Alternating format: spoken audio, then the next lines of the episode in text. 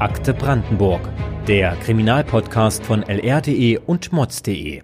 Als Anfang Februar 2021 das Restaurant Fratelli in Frankfurt-Oder im Zusammenhang mit Vorwürfen des Drogenhandels durchsucht wird, ist diese Nachricht sofort Stadtgespräch. Während die Menschen sich danach mehr oder weniger überrascht von den Ermittlungen zeigen, gestaltet sich die juristische Aufarbeitung des Falls seitdem überaus schwierig. Mehr als 20 Personen wurden vor anderthalb Jahren festgenommen.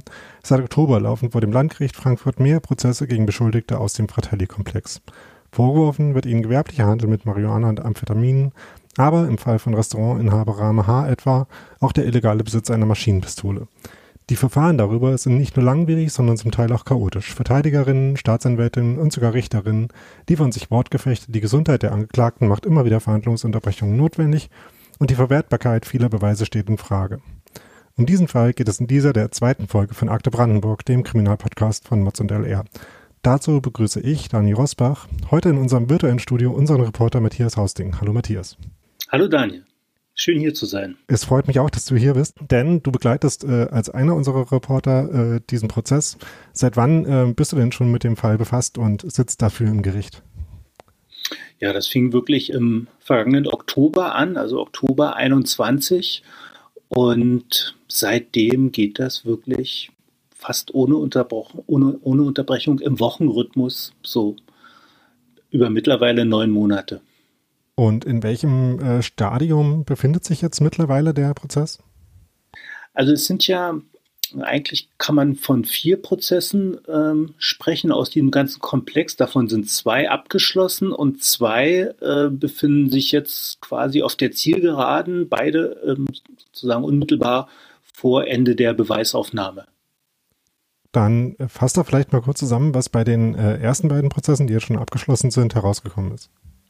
Das war äh, auch, es hat gezeigt, wie, ähm, wie schwierig das auch für die Angeklagten ist, sich richtig zu verhalten. Der eine hat ähm, ein Geständnis abgelegt und dadurch eine, ähm, einen ordentlichen Strafrabatt ähm, erhalten. Also ein Drogenhändler, dem wirklich ähm, Handel im großen äh, mit großen Mengen äh, nachgewiesen werden konnte, über die, und da müssen wir dann nochmal gesondert drüber reden, über die ähm, EncroChat-Kommunikation, ne? die Kommunikation mit verschlüsselten Handys, die geknackt werden konnte von Ermittlern. Und der hat äh, ein Schuldeingeständnis äh, gemacht und es hat einen kräftigen Strafrabatt äh, bekommen. Und ein anderer, völlig zuvor völlig unbescholtener, hat, äh, ist der Linie seiner Verteidiger gefolgt und hat bis zum Ende nichts gesagt. Und der wurde sehr hart bestraft. Ähm, also das zeigt, dass da also eine große Bandbreite ist bei den möglichen Urteilen. Jetzt hast du schon gesagt, äh, es geht um Drogenhandel in relativ großem Stil. Ich äh, habe auch schon äh, erwähnt, dass gewerblicher Handel natürlich der Vorwurf ist, der diesen großen Prozess erst äh, ja begründet, äh, rechtfertigt.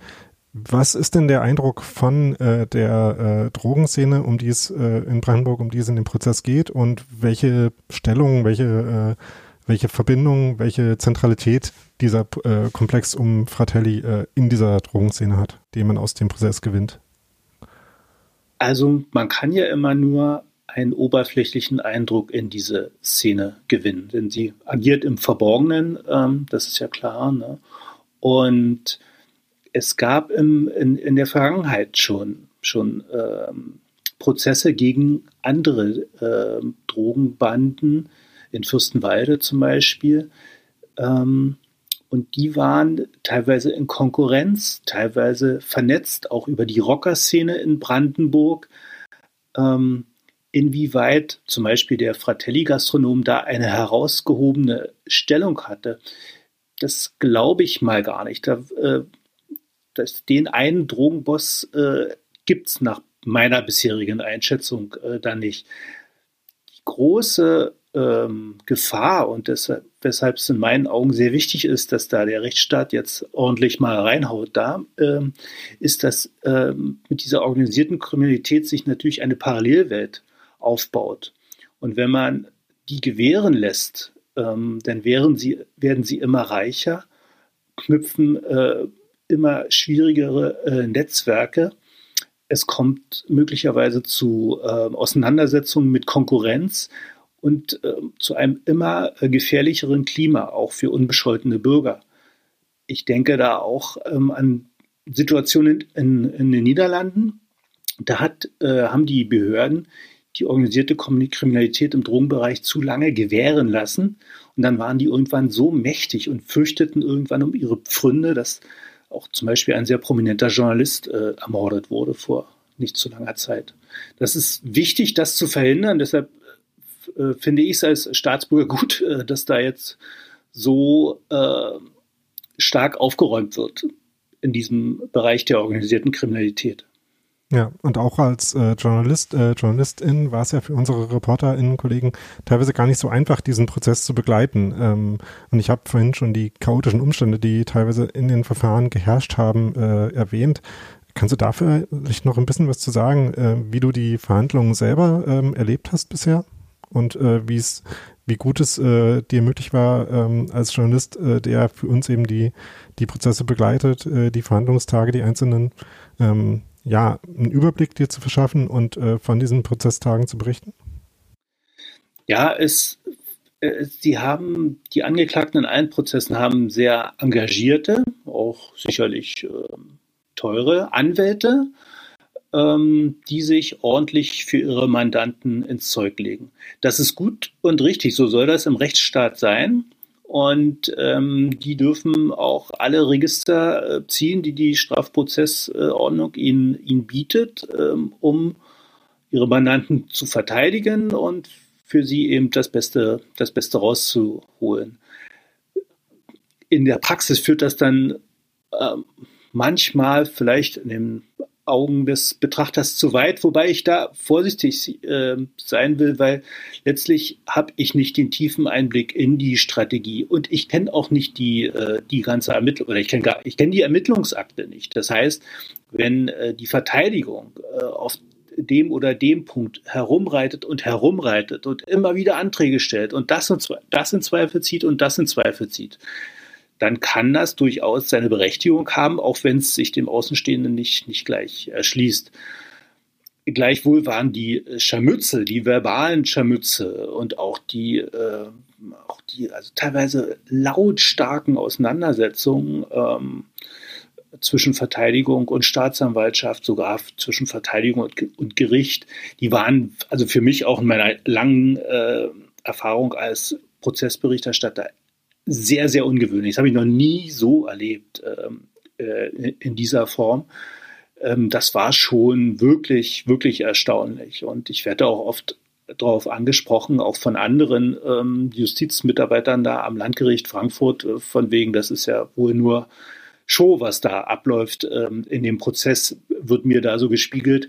Aber das ist es natürlich nicht. Gleichwohl ist es teilweise kurios und kaum für möglich zu halten, äh, was für Pirouetten der, der Prozess immer wieder dreht. Und dazu kam es ja gerade auch gestern in der letzten Verhandlung erst wieder. Ähm, du hast äh, gerade heute ähm, darüber wieder geschrieben. Äh, schilder doch vielleicht, äh, damit man sich ein bisschen ein besseres Bild davon machen kann, was für äh, juristische Scharmütze es da gibt, ähm, wie die Verhandlung gestern abgelaufen ist und worum es da im Streit ging.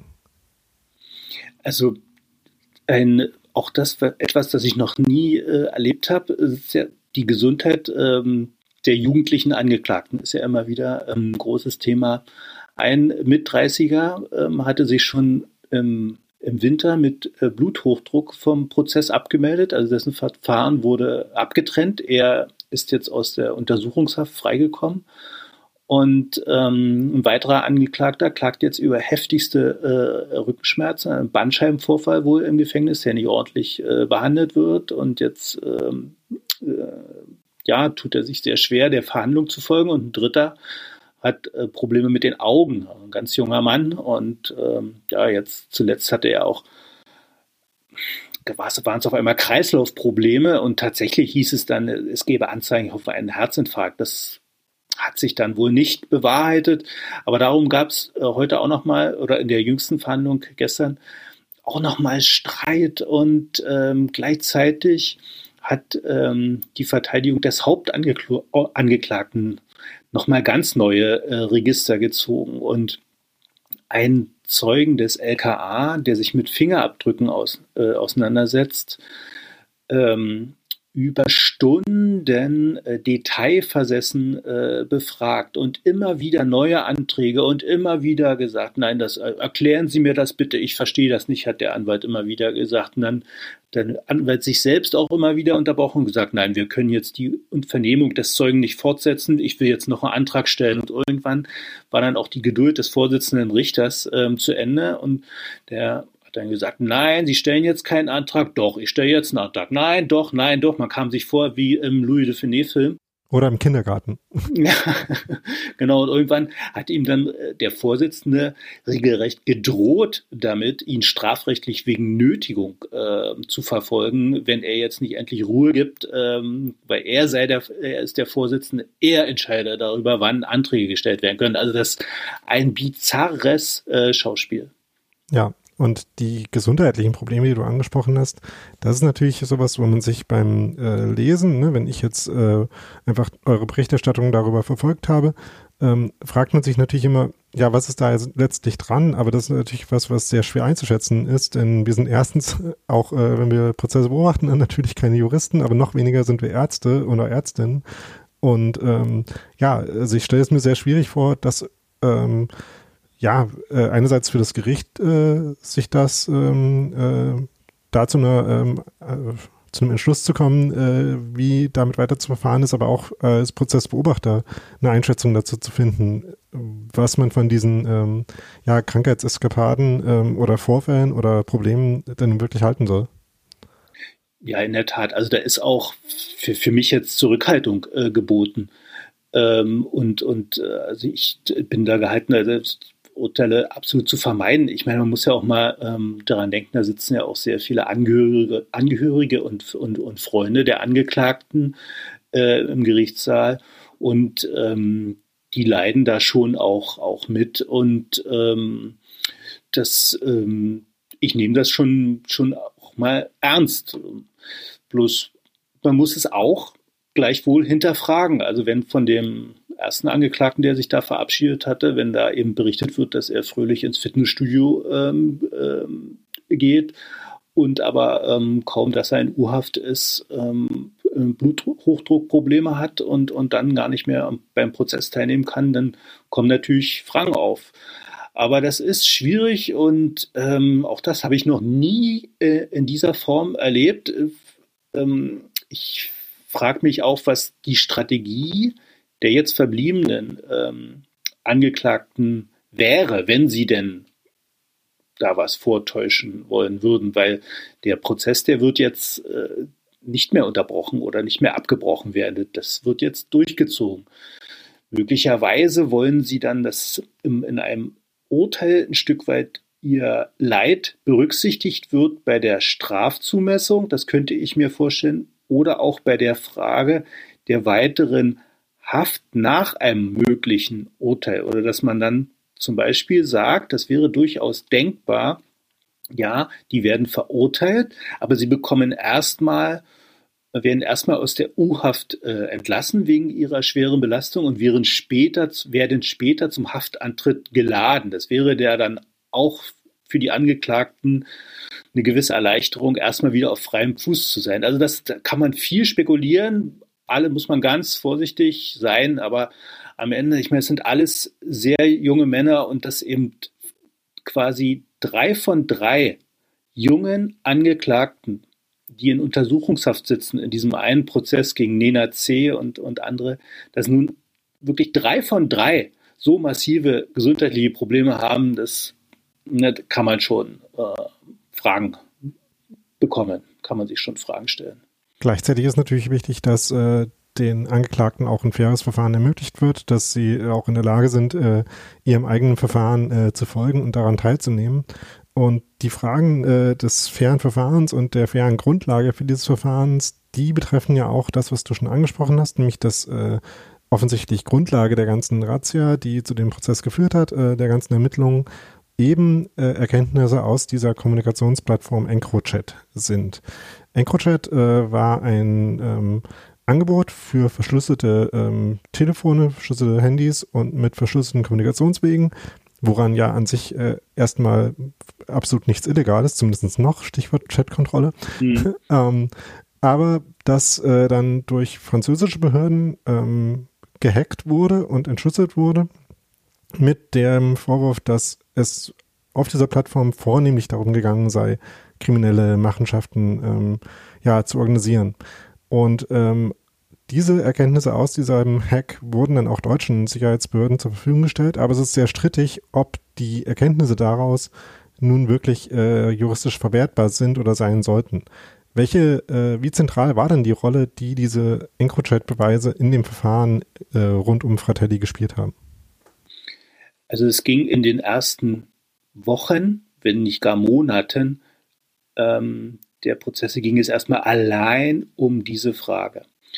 Auch da eben Antrag um Antrag der, der Verteidigung, ähm, auch der, der Antrag, ähm, ähm, ganz viele Zeugen zu hören vom LKA, vom BKA, von diesen französischen und äh, niederländischen äh, Behörden, die äh, gemeinsam ähm, dieses, diesen, die, äh, diese Entschlüsselung äh, gemacht haben, also den, das, das Abfangen äh, dieser Daten und äh, auch, auch französische Richterinnen sollten äh, geladen werden nach Frankfurt oder die berichten sollten, wie das da, wie ihre Entscheidung äh, ablief.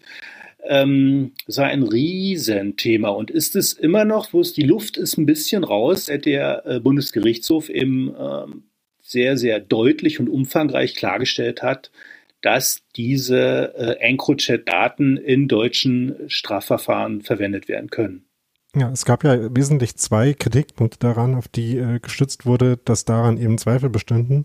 Nämlich einerseits, dass äh, in Frage gestellt wurde, ob die französischen Behörden mit diesem und niederländischen mit diesem Hack, der dazu geführt hat, diese Sachen zu entschlüsseln, ob sie damit erstens ihre eigenen äh, Rechtsbefugnisse überschritten haben und zweitens, ähm, ob äh, deutsches Recht dem äh, entgegenspricht und falls ja, wie ähm, folgenreich das ist. Also ob man ähm, diese äh, Ermittlungen auch verwenden könnte, wenn sie äh, durch deutsches Recht nicht gedeckt wurden, aber vielleicht eben durch das in den äh, anderen äh, Staaten, in denen die Ermittlungen tatsächlich passiert sind. Das war der eine Kritikpunkt und der andere, dass durch diese ähm, Entschlüsselung, Verarbeitung, ähm, Sortierung der Daten aus dem Behördenhack ähm, natürlich die Daten auch selber ver, äh, ja, verändert worden sind, nutzbar gemacht, würden die Ermittlungsbehörden sagen, äh, lesbar gemacht. Ähm, die VerteidigerInnen sagen aber, ja, äh, wir können aber jetzt gar nicht mehr nachprüfen und nicht mehr sicherstellen, ob diese äh, Beweise dann wirklich authentisch sind und zum Beispiel wirklich unseren Mandanten zuzuordnen sind, ob äh, nicht vielleicht Kontext äh, fehlt, der das alles anders einordnen würde. Ähm, das waren ja die beiden großen Kritikpunkte daran. Wie ähm, äh, sicher bist du dir denn, dass äh, aber auch in dem Urteil, das jetzt in äh, Frankfurt oder vielleicht noch fallen wird, man sich auf die Beweise aus EncroChat oder die Anhaltspunkte aus EncroChat verlassen wird können? Also ich denke zu Punkt 1, den du angeführt hast, also ist das die Grundsätze, sind die äh, sind die Erkenntnisse grundsätzlich äh, verwertbar. Da dürfte jetzt ähm, gar kein ähm, Zweifel mehr bestehen. Der Bundesgerichtshof hat sich wirklich auf 45 Seiten äh, mit dieser Frage befasst. Also Experten sagen, das ist ungewöhnlich lang, dass, dass, ähm, dass er sich damit befasst. Und man kann die Argumentation ähm, des Bundesgerichtshofs, äh, die in meinen Augen sehr schlüssig ist, ähm, eigentlich mit ein, zwei Sätzen zusammenfassen. Ähm, die lauten, wenn der Staat ähm, schwerste und, oder schwere, schwere und schwerste Verbrechen äh, aufklären kann, dann ist es auch zulässig, gewisse, möglicherweise gewisse äh, Rechtsverletzungen dabei zu begehen. Das ist immer also eine Abwägung. Und in dem Fall ist die Abwägung ganz klar, wenn Waffen- und Drogengeschäfte im großen Ausmaß aufgeklärt und die Verantwortlichen ähm, ähm, zur Rechenschaft gezogen werden können, dann ist es, hat der Staat daran ein großes, großes Interesse. Da tre treten halt mögliche kleinere Rechtsverletzungen ähm, zurück. Und äh, um was, um mal bis die, von der Abwägung, da sagen immer alle, was eben nicht ginge und womit, was, was wenn der, wenn zum Beispiel Informationen über Folter gewonnen werden, dann sind die keinesfalls äh, vor Gericht zu verwenden. Also ne, diese, diese, diese diese Abwägung äh, wird da sehr, sehr deutlich. Also, ähm, und bei der bei dem zweiten Punkt, also wie lief das konkret und wie liefen konkret äh, die, die, die Dokumentation und die, die Beweiserhebung äh, bei den konkreten Angeklagten ähm, jetzt in den Fratelli-Prozessen ab und wie schlüssig sind, äh, sind die Daten ihnen zuzuordnen. Das ist ja dann keine Frage mehr sozusagen für den BGH. Da muss die Kammer ähm, zu der Entscheidung kommen ähm, in Frankfurt oder. Und da denke ich, dass das, äh, dass das gelingt, dass die Kammer am Ende keine Zweifel ähm, hat, sonst hätte sie da schon mal ähm, was erkennen lassen, mal eine Andeutung gemacht. Also das denke ich, dass diese ähm, Zuordnung klappt. Und es ist ja auch bei den anderen bis jetzt ähm, ergangenen Urteilen, äh, zwei Urteilen in den ähm, in den EncroChat-Prozessen am Landgericht Frankfurt oder hatten die Kam hatte die Kammer ja auch keine Bedenken und ich denke, ähm, die, das LKA ist äh, bei den Angeklagten in den jetzt noch verbliebenen Verfahren ja ähnlich vorgegangen. Ja, und wenn wir jetzt schon bei Prognosen sind, dann, äh, auch wenn das natürlich vor Gericht immer schwierig ist, ähm, sag doch vielleicht nochmal, was du ähm, erwartest, wann es äh, jetzt zum Abschluss der Prozesse kommt und vielleicht auch, äh, was dein Gefühl ist, in welche Richtung die Entscheidungen dann gehen werden. Also es wird auf jeden Fall uns noch den ganzen Sommer über begleiten. Ähm, ich glaube, beide Verfahren, also sowohl das, das, das Hauptverfahren gegen den ähm, gegen den Ricky, gegen den Gastronomen. Das muss man sich auch noch mal wirklich vor Augen führen, wie mit wie großem Interesse, ich habe das gerade noch mal nachgelesen, es war mir gar nicht so klar, mit wie großem Interesse das ja in der Stadt Frankfurt-Oder verfolgt wird, weil der Mann ist ja seit fast 30 Jahren ein, ähm, also der bekannteste äh, Gastronom äh, in der Stadt, hatte mehrere Restaurants, also jeder in der Stadt äh, kennt ihn. Es soll, soll auch, ich kenne ihn persönlich nicht, ähm, er soll auch ein sehr ähm, freundlicher, umgänglicher Mann sein, eben so, also so im positiven Sinne ein, ein Gastronom, wie er, wie er im Buch steht. Deshalb beschäftigt das die Menschen auch, auch ähm, sehr, diese, diese, dieser Prozess. Ähm, es wird auf jeden eigentlich waren, sollten beide ähm, Prozesse jetzt im Juni zu Ende gehen. Ähm, dazu wird es wohl nicht kommen. Dann äh, ist für die Kammer und die Beteiligten sind dann im Juli ähm, mehrere Wochen Urlaub ähm, eingeplant. Und ähm, ich denke, im August äh, geht, es, geht es dann weiter, sehr dicht. Und dann wird man sehen, weil es ist davon auszugehen, auch nach Ende der Beweisaufnahme seitens des Gerichts kommen dann noch zahlreiche weitere Anträge der Verteidigung auf weitere äh, Zeugenvernehmungen und so weiter. Die werden dann noch einiges versuchen. Man hat auch den Eindruck, sie sind das ihren Mandanten äh, ein Stück weit schuldig. Die bezahlen schließlich einen Haufen Geld. Da möchten sie auch, vom, dass der Anwalt mal ordentlich Rabatz macht. Ähm, das soll jetzt nicht abwertend klingen. Ähm, es ist letztlich, ne, haben wir schon drüber gesprochen, die machen alle ihren Job und äh, wie sie den am Ende machen, da sollte sich, sollte ich mich auch zurückhalten äh, mit, mit einem Urteil. Ähm, ich denke, dass es ähm, in, äh, den Haupt, gegen die Hauptangeklagten, also sowohl gegen den Ricky als auch gegen den äh, im anderen Prozess gegen den Nena C.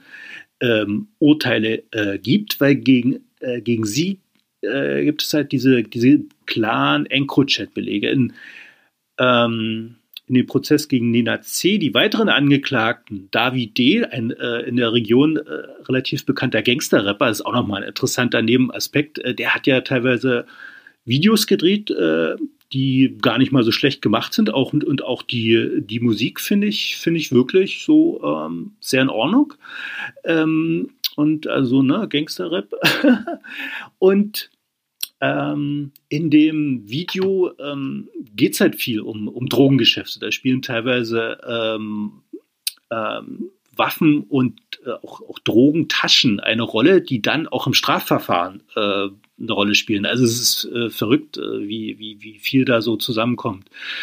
Bei, bei, aber bei diesem David D., diesem, diesem Rapper und noch einem weiteren Angeklagten, da ist es nicht, da ist es nicht sicher, ähm, ob die Beweise für eine Verurteilung reichen, weil die hatten keine EncroChat-Handys. Äh, zu denen hat man keine Beweise über diese äh, Kommunikation, über Drogengeschäfte, sondern sie waren halt äh, rund um das Fratelli ständig dabei. Wenn da möglicherweise eine Lieferung kam, dann wurden die angerufen, kommt mal vorbei und dann sind sie mit Taschen, mit leeren Taschen rein ins Fratelli, mit vollen Taschen wieder raus. Und da sagt die Polizei, na, was soll da anderes drin gewesen sein als Drogen in diesen Taschen? Aber reingeguckt hat in die Taschen niemand, weil das war damals noch eine verdeckte Ermittlung. Deshalb ist unklar. Die, die Staatsanwaltschaft äh, hält das, äh, glaubt, dass sie ausreichend Beweise hat, aber äh, ich bezweifle, dass die Kammer ähm, da genug Beweise sieht bei diesen Angeklagten. Also das ist, äh, kann man sehr gespannt sein. Es ist offen, wie das ausgeht. Ja, wir werden es gespannt verfolgen und wenn ihr den weiteren äh, Fortschritt und natürlich die Urteile, die dann irgendwann anstehen in dem Fratelli-Prozess äh, mitbekommen wollt, weiter verfolgen wird, dann könnt ihr das natürlich äh, in der Berichterstattung unserer ReporterInnen Kollegen tun. Nicht nur Matthias, sondern auch einige weitere Reporterinnen äh, von der Mods äh, verfolgen für uns die Verhandlungstage. Und für ihre Berichte gibt es eine Themenseite auf mods.de, die wir natürlich in den Shownotes dieser Podcast-Folge auch verlinken werden, äh, wo ihr gesammelt ähm, die neuesten Entwicklungen aus dem Prozess bekommt und auch auf lr.de bleibt ihr natürlich auf dem Laufenden über die Themen EncroChat, Drogenhandel in Brandenburg und die juristische Aufarbeitung davon. Und damit danke Matthias für deine Einblicke in das Verfahren, euch fürs Zuhören und bis zur nächsten Folge von Akte Brandenburg. Danke, ciao. Akte Brandenburg ist eine gemeinsame Produktion von lr.de und mods.de. Diesen Podcast hörst du kostenlos. Möglich wird das durch unsere vielen Abonnentinnen und Abonnenten. Unterstütze auch du Qualitätsjournalismus in deiner Region mit einem Digital-Abo. Teste uns einfach mal einen Monat lang. Alle Infos auf mods.de.